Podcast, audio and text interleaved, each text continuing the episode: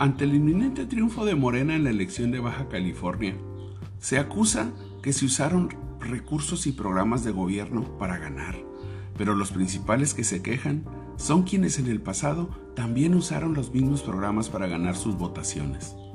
Todos sabemos que los políticos no dejarían pasar la oportunidad de usar estos recursos y programas o reservarlos para tiempos electorales.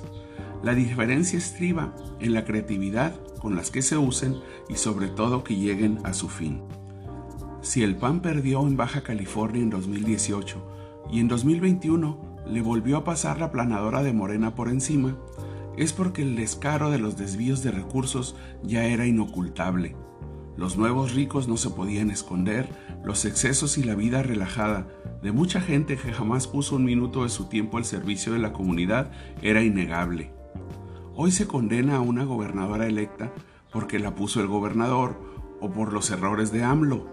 Pero antes de eso, es una candidata joven que tiene las posibilidades de hacer equipo y un buen gobierno. Muchos criticamos a los que llegaron, a los que roban, a los que meten familiares del gobierno, pero aceptamos el favor, el trámite rápido, el pasar antes que los demás sin hacer fila. Si queremos cambiar, Dejemos que las personas hagan su trabajo y nosotros hacer nuestra parte.